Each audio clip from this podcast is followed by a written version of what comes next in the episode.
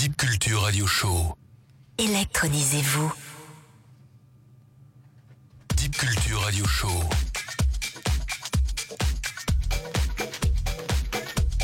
Électronisez-vous. Salut à tous, donc euh, vous êtes sur la session hebdomadaire de Sound Motion sur Deep Culture.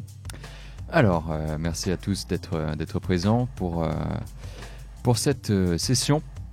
On a le grand plaisir d'avoir un, artiste euh, anglais, mais qui vit à Paris, que je vais vous présenter dans un instant. J'ai juste donc au passage rappelé que euh, vendredi soir, donc Sound Motion sera présent à l'aérosol de 19h à minuit. Donc aérosol, euh, spot à côté de la station de RER Rosa Parks, un endroit vraiment très très cool dédié aux cultures urbaines et avec un système son plutôt sympathique. Donc n'hésitez pas à passer.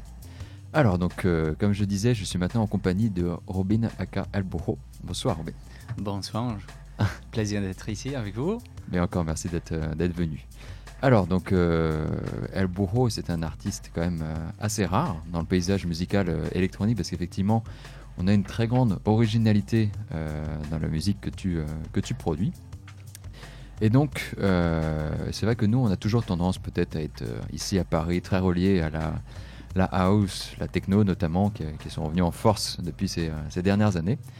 Et moi, ce qui m'intéressait ici, c'était justement de faire découvrir un peu ces, euh, nouveaux styles qui, qui explorent, euh, qui vont prendre en fait la matière qu'on peut avoir bah, en dehors de la sphère occidentale, si je puis dire, et qui justement vont aller puiser dans les, les musiques qu'on peut trouver ailleurs et les, les conjuguer à des styles de musique électronique. Alors pour commencer, j'aurais bien aimé que tu nous racontes un peu la, la genèse de El Bojo. Ça vient d'où El Bojo Donc, euh, musicalement, je pense que moi j'ai commencé à faire du techno et du house et Mhm. du dubstep, mais c'était très mauvais. C'était vraiment pas mon truc. euh, et du coup, j'ai toujours eu un intérêt pour la musique d'Amérique latine et la culture d'Amérique latine. Euh, et j'étais en train de vivre à Buenos Aires pendant un an et je commençais à découvrir un, un- un monde plein de sons différents, de rythmes différents, d'une culture, une histoire musicale qui m'intéressait beaucoup. Et là, je commençais à jouer un peu avec. euh, je disais, bon, si je fais pas du techno, de house, c'est pas mon truc. Qu'est-ce qui se passe si je commence à mélanger euh, tous ces sons électroniques? Parce que moi, je suis très fan de la musique électronique à la base, Mhm. euh, avec les rythmes, les sons d'Amérique latine. Et c'est là où ça a commencé. Et j'ai toujours eu un intérêt par la nature Mhm. les oiseaux, le- tout ça. Et j'ai- quand j'étais en train de penser à un nom, je pense, bon, il faut que ça soit un oiseau. Mais quel oiseau? Un, un bouot, un hibou, pourquoi pas. Un hibou, c'est un- il y a beaucoup de, de mythologie. Les hiboux, beaucoup de mystères. C'est un, un oiseau de nuit. Euh, Mhm. Donc j'ai choisi l'hibou sans, sans réfléchir trop et euh, ça collait. Et maintenant je suis euh, El. D'accord. Et alors, est-ce qu'il y a un, un artiste ou un groupe justement euh, d'Argentine qui t'a poussé à avoir ce déclic, à te tourner vers la, justement les musiques, euh, bah, les musiques latines Oui, en fait, euh, quand j'étais en Argentine, il y a un label qui s'appelle Zizek Records, Mhm. qui c'est vraiment la fondation des, euh, des artistes qui étaient en train de mélanger tous ces sons d'Amérique latine avec l'électronique. Et moi, j'allais toutes les semaines. Au fait de Zizek, je ne savais pas qu'est-ce que c'était. C'était vraiment le lieu cool de Buenos Aires, Mhm. alternative. Euh, on connaissait pas les artistes, mais on disait c'est chouette, c'est différent. On ne savait pas qu'est-ce que c'était. Et ça m'a fait découvrir vraiment de ces artistes comme Chanchave Circuito, Mhm. par exemple, c'est un, c'est un grande inspiration de, pour moi. Personnellement, euh, des freakstylers aussi, euh, et tous ces mouvements de tremor, tous ces mouvements d'artistes d'Argentine, qui, a- qui étaient nés en, à Buenos Aires, euh, ce temps-là, qui faisait les fêtes de Zizek, et que ça continue aujourd'hui. Et ça a été un, une inspiration très grande pour beaucoup d'artistes du style, euh, comme on appelle, euh, qui prennent ces trucs, rythmes folkloriques avec la musique électronique. Mhm. Et là, en fait, comment tu as commencé à, à travailler ces sons avec des, euh, des rythmes de musique électronique? Tu as commencé à sampler euh, des sons justement euh, d'inspiration latine? Ouais, en fait, j'ai commencé à vraiment faire les sons avec la cumbia. Mhm. Euh, J'ai découvert la cumbia et pour moi c'est une des genres de, de musique plus intéressant et plus profond et tu peux toujours trouver les, les différents styles partout en Amérique latine. Donc j'ai commencé à faire un peu les, les mashups Mhm. des cumbia, les remixes, les edits de mon style.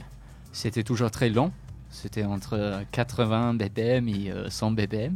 Et donc j'ai commencé avec la cumbia Et après, euh, j'ai fait un voyage en, au Pérou, Mhm. en Bolivie, et, et Équateur, et Chili. Et j'ai découvert la musique andina, on peut dire, euh, des Andes. Et ça, ça vraiment, c'est tellement différent, tellement intéressant, tellement. Il y a beaucoup de diversité aussi dans ce genre de musique. Donc, ça. C'est comme ça la musique d'Amérique latine, tu découvres, tu découvres, et c'est sans fin, c'est tellement riche Mhm. en culture. D'accord, et en fait, ce qu'on peut aussi voir, c'est qu'à travers tes, euh, tes productions, on a quand même un, un rythme qui est assez, euh, euh, je dirais pas lent, mais assez profond, assez, euh, assez tranquille. Donc en fait, au niveau du, du rythme, tu as fait comment? Tu t'es adapté justement à la musique qu'il y avait de base en Amérique latine, au rythme que tu avais en Amérique latine, ou alors que c'est toi qui justement a commencé à trouver tes propres beats euh, Est-ce qu'il y avait des influences extérieures en fait dans, ton, dans le, le- le beat Euh. que tu as vraiment construit autour des mélodies qui venaient d'Amérique latine? Bon, en fait, la cumbia, normalement, c'est entre 80 et 100 BPM. Donc, Mhm. ça, ça commençait là. Et moi, je sentais bien. Je sentais que c'était vraiment mon style. C'était vraiment ce que ça m'a correspondé. Donc, je commençais à. Oui, c'est un autre rythme. C'est difficile à dire que c'est long, mais c'est un autre beat, c'est un autre feeling vraiment Mhm. à ce BPM. Et euh, beaucoup de cumbia, c'est c'est fait pour danser en fait. La cumbia, c'est en 90, 100 et c'est fait pour danser. Donc, c'est pas forcément parce que c'est long qu'on n'a pas cette groove ou cette feeling. C'est juste différent. Il faut s'adapter. Et moi, j'ai pas mal joué dans les fêtes où j'étais après quelqu'un qui avait mis du techno, là, là, là, là, et je disais, qu'est-ce que je fais? Et je dis, non, ben, il faut arrêter, et tu peux amener les gens dans un autre voyage, en fait. Mhm. Et peu importe si c'est long, au début, ils disent, qu'est-ce qui se passe ici? C'est comme du techno, slow down, mais ça marche, et ça a son propre identité au final. D'accord. Et alors justement, euh, à quel moment tu as commencé à passer de la, la production au, au live ou au DJ set en fait? Euh, j'ai fait... J'étais à Glasgow, Ouais. Donc j'ai étudié à Glasgow et là j'ai faisais les fêtes avec une société de la Hispanic Society Mhm. où on faisait les fêtes que c'était vraiment pour mettre la musique d'Amérique latine, la cumbia pour faire danser. Donc ça c'était après ton voyage en Amérique latine C'était après, Ouais. ouais. En fait j'ai fait partie de mes études, j'ai étudié les euh, Hispanic Studies, ça s'appelle. Et j'ai étudié en Argentine, je suis rentré et là on a monté et on a fait beaucoup de, de soirées. Que c'était vraiment la diversion, mettre beaucoup de cumbia, beaucoup de musique euh, indie par exemple Mhm. beaucoup plus euh, fête, fiesta. Et, euh, et j'ai commencé à mixer là, j'ai commencé à voir ce qui marchait et marchait pas, mais pas mes propres productions. Et ça, ça a devenu beaucoup plus tard que je commençais à, à, à mixer en live avec ma musique. D'accord. Et la première fois que tu as commencé à jouer ce, genre de style en soirée, justement, la- l'accueil, tu parlais un peu des gens qui étaient un peu surpris de passer de la techno à tes productions. Euh, mais au, au final, enfin, même si les gens étaient surpris, est-ce que l'accueil était plutôt bon avec ce, ce nouveau style musical en quelque sorte que tu leur amenais en, en soirée? Ouais, ouais c'est assez étonnant que ça dépend vraiment des publics, mais les gens ils sont assez ouverts. Si tu viens avec une identité qui est très différente et c'est très clair, les gens ils sont ouverts à dire bon ok c'est pas du techno mais c'est intéressant. Ça me fait danser d'une autre façon, ça me fait voyager. Mhm. Il y a beaucoup de gens qui, il y a un autre, voilà, j'utilise beaucoup le mot voyage, mais je trouve que dans ce genre de musique c'est vraiment, ça apporte un, un autre manière. C'est pas à, à fond, mais c'est euh, c'est un autre voyage on peut dire. Donc l'accueil ça a été ça dépend, non? J'ai aussi eu des, des soirées où les gens, ils n'ont pas de tout danser. Ils ont dit, mais qu'est-ce qui se passe ici? C'est quoi? Ouais. Mais en plutôt... Et en Amérique latine aussi, parce qu'il y a une identité qui est déjà là. Ouais. Donc j'ai vécu en Mexique, et en Mexique, c'est un c'est un autre... Les gens, ils sont très habitués à la cumbia, ils sont très habitués à ce genre de musique, donc ça marche déjà mieux en Europe. Euh, ça commence... Aujourd'hui, c'est beaucoup plus populaire que c'était avant, on peut dire. D'accord. Et euh, donc justement, tu parlais de, euh, de voyage tout à l'heure. Et alors quand tu vas explorer un peu toutes les sonorités qu'on peut trouver en, en Amérique latine, en fait, à quel moment par exemple tu vas écouter un morceau, tu vas dire bah tiens ça je vais le récupérer pour me le mettre dans un... Qu'est-ce qui peut faire vraiment le déclic pour toi en fait Quand tu vas écouter un... Est-ce qu'il y a, je sais pas, un- une atmosphère particulière ou une mélodie, enfin un genre de mélodie particulière qui va te, qui va te dire que tiens ça, je vais, euh, je vais le choper, je vais le sampler et je vais le mettre dans un morceau ou... euh, Euh, je, je pense que c'est un peu comme toute la musique. En fait, il y a des chansons que tu peux pas expliquer pourquoi ça te fait sentir quelque chose.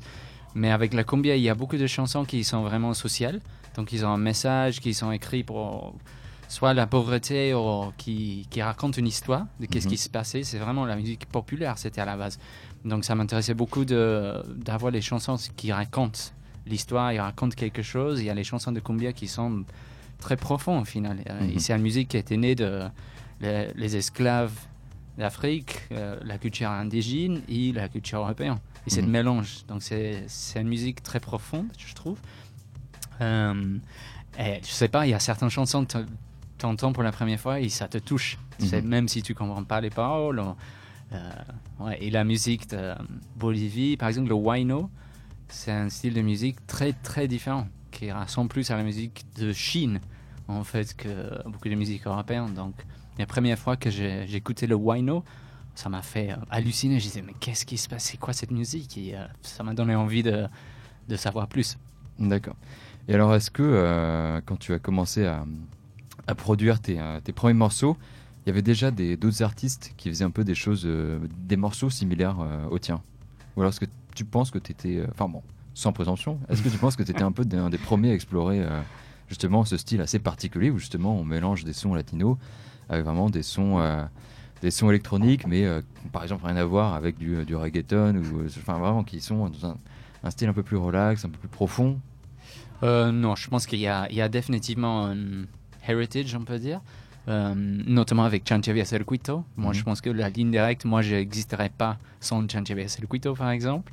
Et lui, sûrement, il a ses propres inspirations. Donc, la musique, c'est toujours en évolution.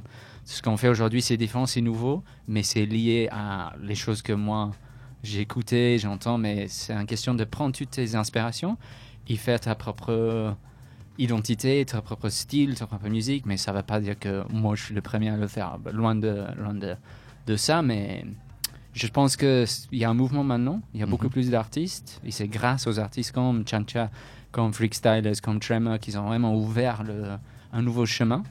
Euh, donc nous, on est le deuxième génération, on peut dire, la Mhm. troisième génération. Euh, et j'espère que ça va continuer. Il y a d'autres artistes euh, qui écoutent maintenant et euh, qui s'intéressent plus dans ce genre de, de mélange, on peut Mhm. dire. Alors juste, je me permets de rebondir sur ce que tu avais dit sur la, la- la question d'avant. Euh, justement, tu parlais du, euh, du contexte euh, social parfois qui pouvait inspirer les morceaux de Cumbia. Alors toi, tu as un engagement quand même assez fort auprès d'une association qui est Greenpeace. Oui. Alors, est-ce qu'effectivement, toi, il y a un message fort que tu voudrais divulguer à travers ta musique à la société? moi, moi, je pense que la musique doit avoir un message, pas toujours. Ça Mhm. peut être un message de danser, de sentir quelque chose, d'amour. Il y a beaucoup de musique d'amour, bien sûr. Et ce qui m'intéresse dans ma vie personnelle et dans mes convictions, c'est l'environnement. Mhm. Et moi, dans ma musique, j'aime, j'adore mettre les sons organiques, les sons de, des feuilles, des, des rivières, euh, des oiseaux dans, dans la musique. Et j'essaie, et je pense que c'est important aussi de mettre un message de, de conscience sur l'environnement, Mhm. sans être trop euh, cheesy non plus. Euh, donc, il y a beaucoup, c'est très intéressant dans la culture de, de Bolivie ou de Pérou, ce- cette conception de la Pachamama, la Mhm. Madre Tierra. Et je trouve que ça, c'est, très présent dans la musique aussi. C'est respect Ouais. pour la nature, c'est respect pour nous les humains. On n'est pas les rois de la terre. Il faut qu'on vive avec. Et, euh, et ça, c'est quelque chose que je, que je suis d'accord et j'essaie de transmettre sans, euh, sans trop de prétention. Mais euh, ce que je commence à le faire plus et je pense que c'est important d'avoir, pas toujours, mais des convictions, un message, quelque chose à, à dire. Mhm. Et ça me va. D'accord. mon style de musique, ça va avec euh, ces messages et avec mes convictions personnelles aussi. Alors, euh, justement, pour revenir à un autre, un autre sujet, tu as fondé le label Chica Chica. Alors, avant de venir en détail sur ce label, est-ce que à travers euh, Chica Chica, il y avait un, un message aussi qui voulait être, euh, qui voulait être transmis au public? Bon, le message, en fait, le, le slogan de Chica Chica, c'est euh, Musique sans frontières. C'est un label sans chef Mhm. euh, pour la musique sans frontières. Donc, ce qu'on voulait faire, c'était C'est un vraiment. label un peu anarchiste. plus ou moins, mais on est beaucoup d'artistes Mhm. euh, qui sont des amis. C'est un collectif global euh, qui font ce style de musique. Qui se vraiment de dire que la musique, c'est une évolution, c'est pas un truc qui a des frontières. Euh, donc, on est beaucoup, c'est moi et un Argentin. Euh, et on mélange les sons avec tous les styles, toutes les influences. Donc, tu peux mettre du techno, du dub, du kum, de la cumbia, de tout ce que tu veux. Et c'est comme ça que la musique évolue. Donc, ce qu'on voulait faire, c'est de dire on ne veut pas mettre un label, toujours, on veut toujours mettre les labels de qu'est-ce que c'est comme style de musique. On voulait dire, nous, c'est inspiré par la, la- le folklore, Mhm. mais moderne. et digital et électronique et euh, beaucoup de collaboration. Donc Mm. ça, c'était le, le concept. Et euh, voilà, ça fait Mais- deux ans. maintenant. Mais du coup, en fait, du fait de votre, euh, de votre identité très forte qui est rattachée à l'Amérique latine, est-ce que c'est évident maintenant d'aller explorer d'autres folklores en, ay- en ayant cette image très forte et très associée à l'Amérique latine? Ouais, en fait, tout à fait. On, vient de lancer un, un album là euh, pour fêter les deux ans et on essaie vraiment de chercher. Euh, non, le, le compilation de, de Chica Chica. Oui. qui s'appelle Echo. Mhm. Euh, et c'était vraiment de chercher plus loin d'Amérique latine Mhm. parce qu'il y a des autres artistes euh, qui sont en train de mélanger les sons en Asie, en Corée, au, en Maroc. Et on essaye de amener les autres artistes et dire bon, il y a sûrement les mêmes scènes, scènes peut-être moins connues, qui se passent. Par exemple, en Nairobi, Kenya, en ce moment, il y a un, un petit collectif aussi euh, qui sont en train de, de monter, de faire cette idée de mélanger la musique de Kenya Mhm. avec euh, la musique électronique. Donc, euh, on essaye de, de chercher un peu plus loin et je pense que c'est le prochain pas. Pour nous, à Chica Chica, on n'est pas un label de l'Amérique latine. On a beaucoup d'influence et on aime, on adore, mais on va commencer à chercher plus loin. D'accord. Alors, on peut aussi euh, revenir sur une de, une de tes collaborations avec un artiste euh, assez important, on va dire, dans ce style-là, qui est Nicolas Lutz. Alors, est-ce que tu peux revenir un peu sur euh, comment s'est faite votre, votre première collaboration?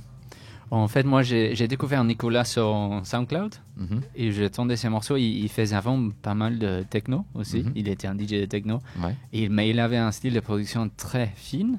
Donc je lui envoyais un mail et je, je disais J'aime beaucoup ce que tu fais. Et là, c'était avant qu'il avait lancé euh, trop de ch- choses avec la musique d'Amérique latine. Et du coup, moi, j'ai lancé un petit EP avec son label qui s'appelle Quetzalcoatl Mhm. euh, en Équateur. Et j'ai lancé deux chansons.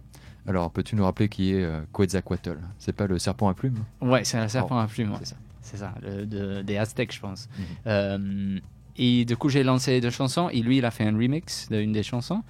Et c'est là ça, ça a commencé. Et donc, on a continué à travailler ensemble. Il a sorti les trucs sur Chica Chica. Mhm. Euh, nous, on a fait un remix de Colibri, son, son chanson de son album. Et euh, voilà, on est, on est des amis. Ça, et, et ça, ça fait plaisir de voir quelqu'un de notre style, de notre groupe, de faire le saut qu'il a fait. Parce que Mhm. ça, ça a vraiment ouvert beaucoup de portes, ça a vraiment amené le style et la musique aux autres gens. Euh, il a eu un succès énorme, je pense, et on a tous euh, profité de ça, et je, je trouve que c'est formidable. D'accord. C'est euh, avec lui que vous avez fait une Boiler Room, si je ne me trompe pas. Ouais, ouais. On a fait un boiler room à Tulum, avec, à Mexique, avec lui et avec Matanza, un groupe Mhm. de Chili. Euh, ouais, et peu de gens savent, mais dans le boiler room, il y avait en fait pas grand monde en train de danser dans le festival, parce que c'est le caméra est sur les artistes. Mhm. Et c'était euh, 3 heures de l'après-midi. Le festival, c'était tout en, en retard. Et donc, moi, Nicolas Matinson, on a fait notre set de Boiler Room. parce que C'était un festival de techno. Mhm. Et nous, on était l'après-midi parce que c'était genre, oh, la musique d'Amérique latine, on aimait l'après-midi. Et du coup, il y avait genre une vingtaine de personnes. Et, mais ça est devenu le set pour Nicolas et pour moi, que beaucoup de gens me parlent de, de cette set, que euh, ils nous ont découvert à, à travers de cette set. Donc, Euh, moi, le euh, premier. Ouais, non, il y a beaucoup de gens, donc ça a vraiment, ça nous aidait beaucoup et c'était l'identité qu'on voulait transmettre. Mhm. Et c'est intéressant, en Boiler Room, tu as un set, c'est pas beaucoup de temps, mais tu as une exposition très grande.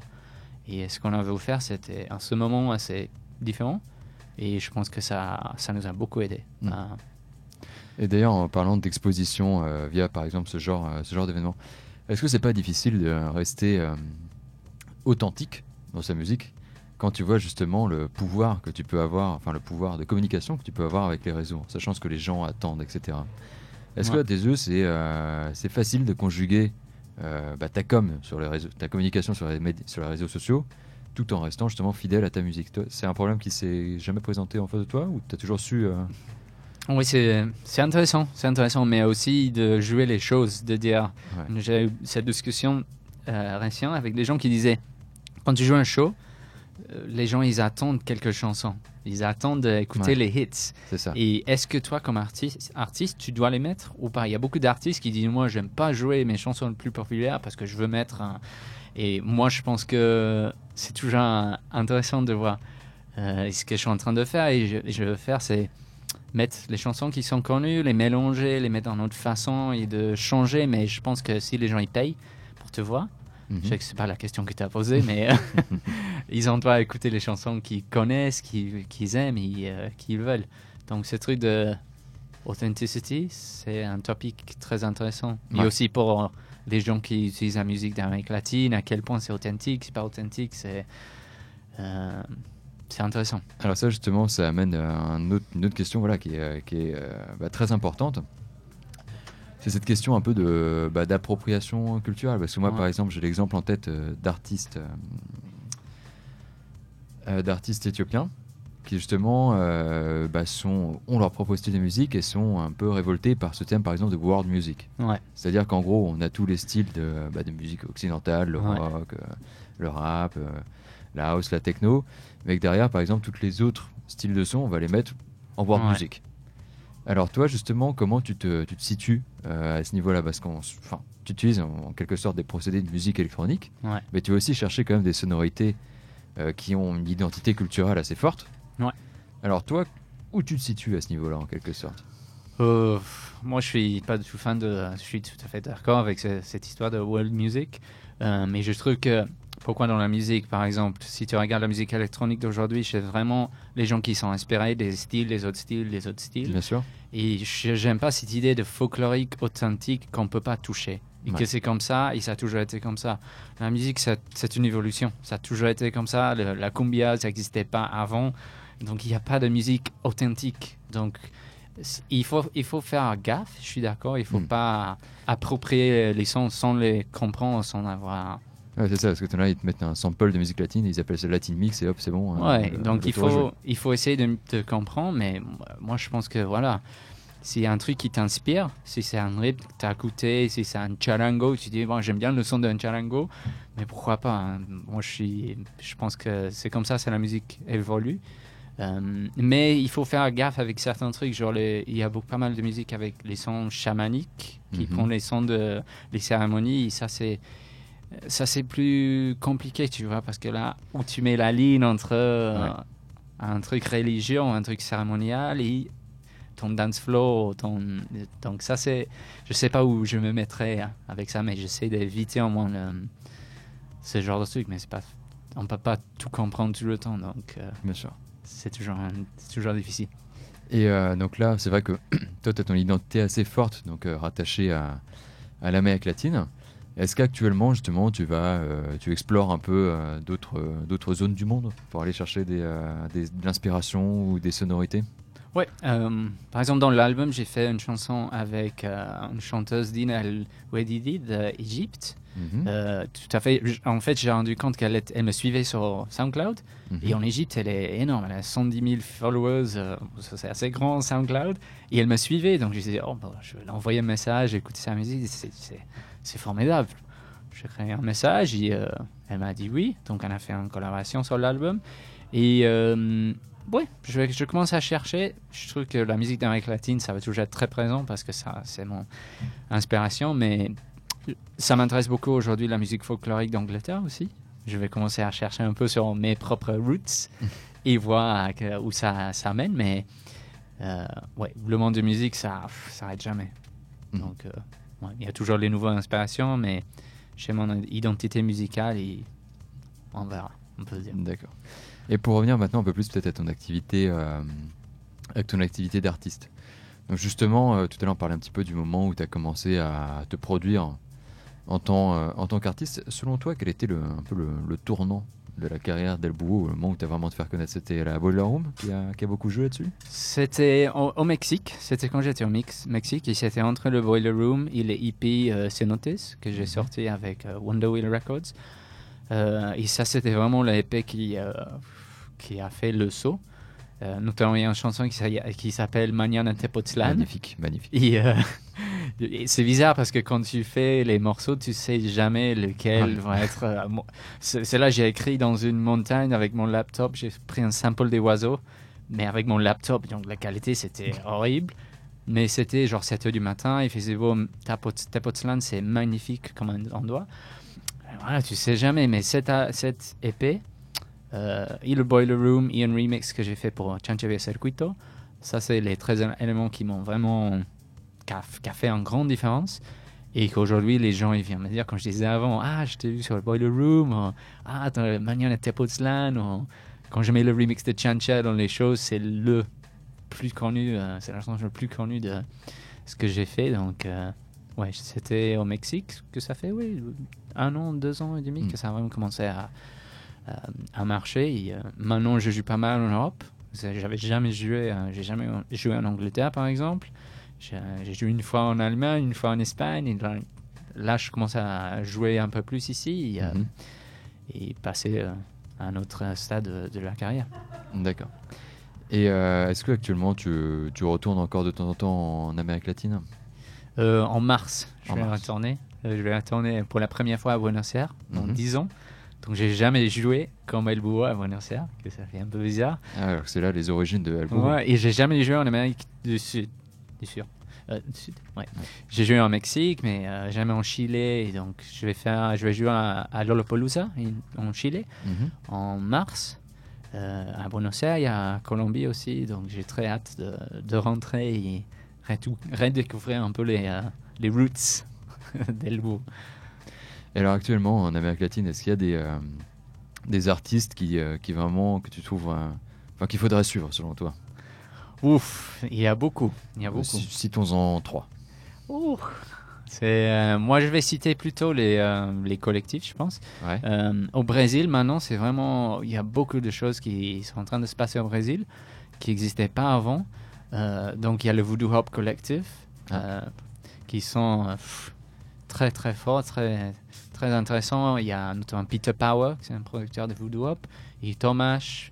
Euh, il y a aussi Sonido Tropico, qui sont de Mhm. Sao Paulo, qui font les énormes fêtes de, de cumbia et de musique euh, euh, qui, est, qui mélange un peu tout.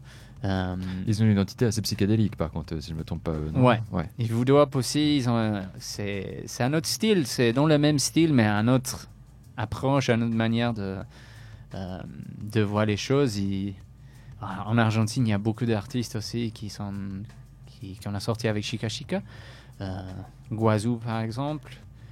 Euh, oh, non, il, y en, il y en a trop. Il il faut regarder tout le roster de Chica Chica parce que l'idée, c'était vraiment de mettre les artistes que, que nous on adore. Mhm. C'est entre moi et Barrio Lindo, Mhm. le producteur argentin.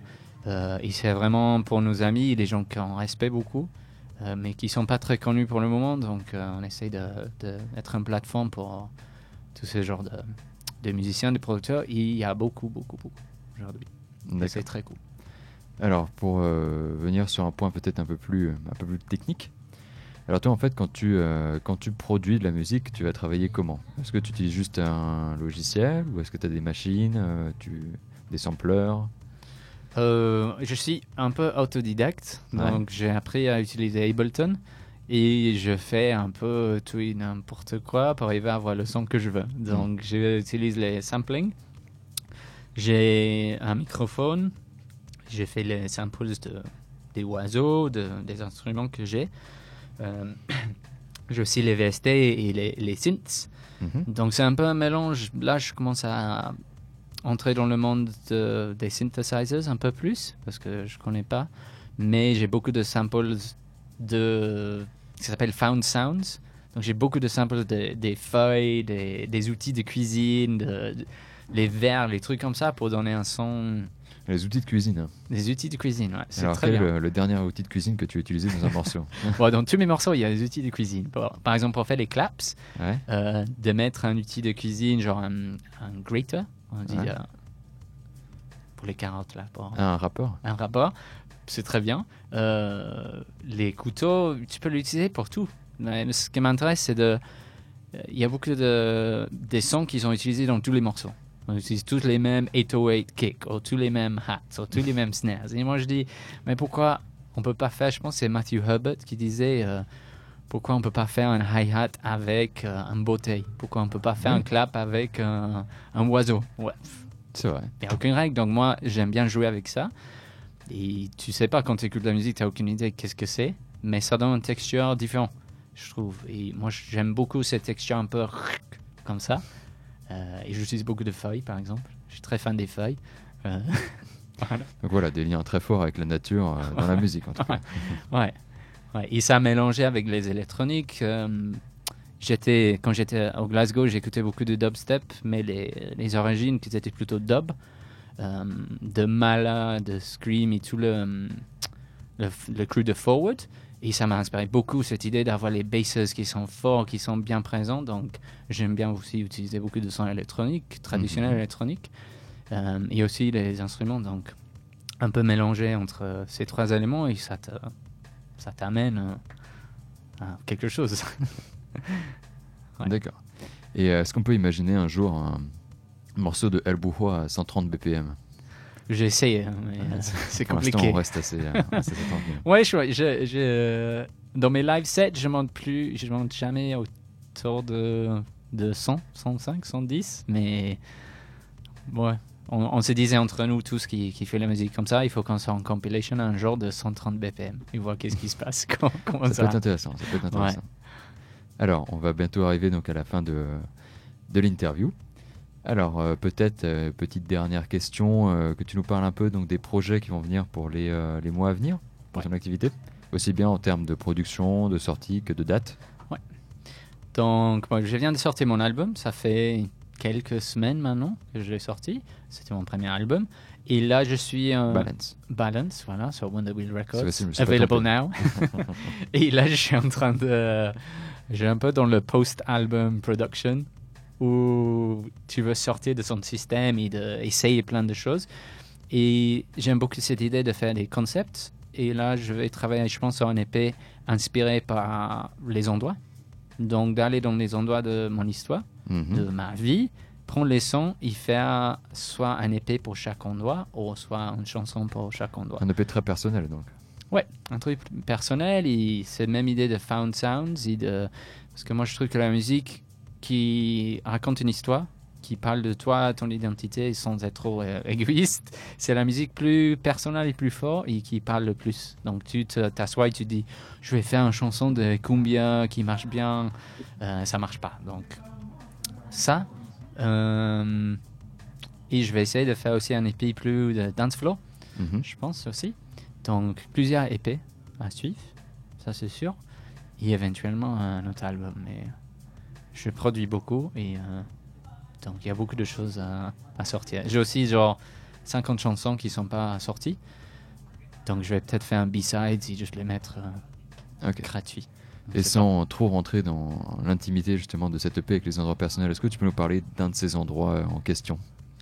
Par exemple, quand j'étais petit, moi je vivais dans une ville au nord de l'Angleterre Mhm. et euh, je me souviens toujours de. Il y avait un, un- comment- Je sais pas comment on dit, mais un oiseau, plein de oiseaux, Mhm. qui avaient leur nid dans une forêt en face de ma maison. Et ce sont des oiseaux qui volaient autour, de- en haut de la maison de moi. Ça me rappelle toujours mon enfance. Et j'aimerais trop aller prendre ce son-là et le transformer et faire quelque chose avec. Donc c'est vraiment de, les endroits et les sons de l'en- de l'endroit qui me rappellent une mémoire, une histoire. Euh, y voir, il y a quoi qui sort hein, quand, quand je fais ça. Pareil avec l'Amérique latine, en Glasgow, au Mexique. euh, voilà, c'est un peu l'idée. Ben, merci pour l'anecdote. Et donc, du coup, on va maintenant passer à la petite phase. Donc, on va pouvoir écouter ton, ton live. Donc, euh, je t'invite à rejoindre le matériel. Et encore Merci. merci pour cette interview. Et euh, c'était donc l'émission Sound Motion sur Deep Culture. Merci encore. Et encore petit rappel, on est vendredi soir à l'aérosol. Donc à l'aérosol de 19h à minuit, aérosol au nord de Paris, à côté de la station de RERE. 19h à minuit, gratuit bien entendu. Vous pouvez ramener votre bombe ou en prendre sur place pour graffer si vous avez envie. C'est d'ailleurs une des dernières dates à l'aérosol, donc euh, profitez-en. Merci encore et euh, très bonne écoute à vous.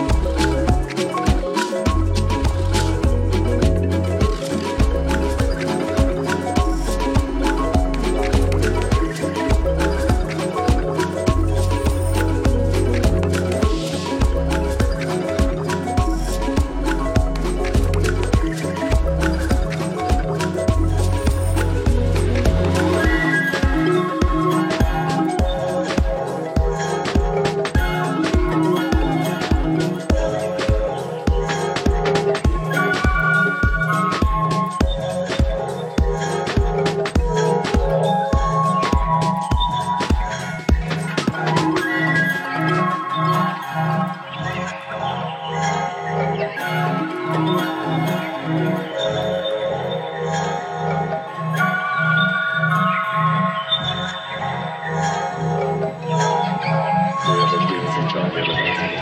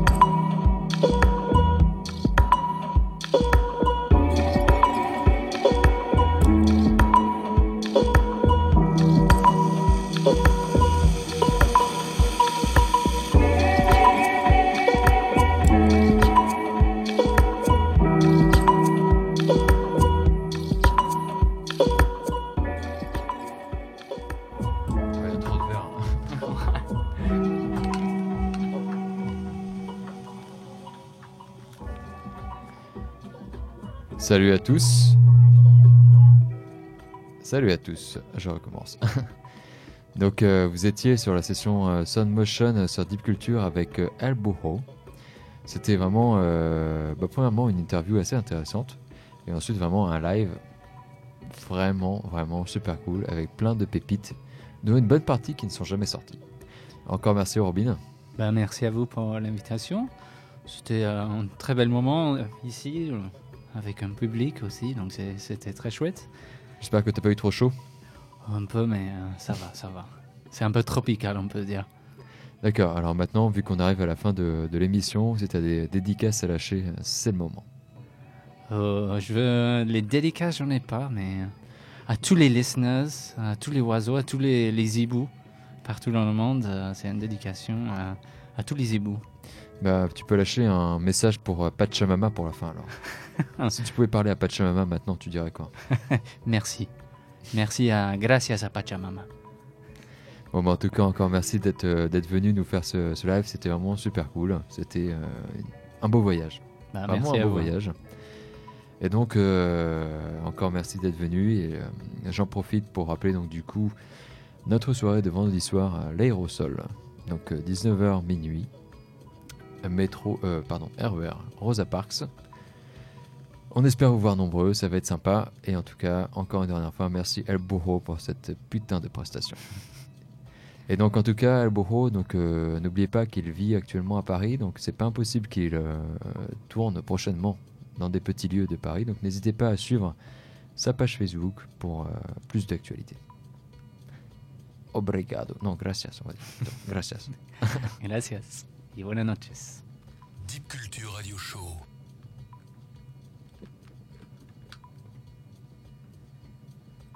Deep Culture Radio Show. Électronisez-vous.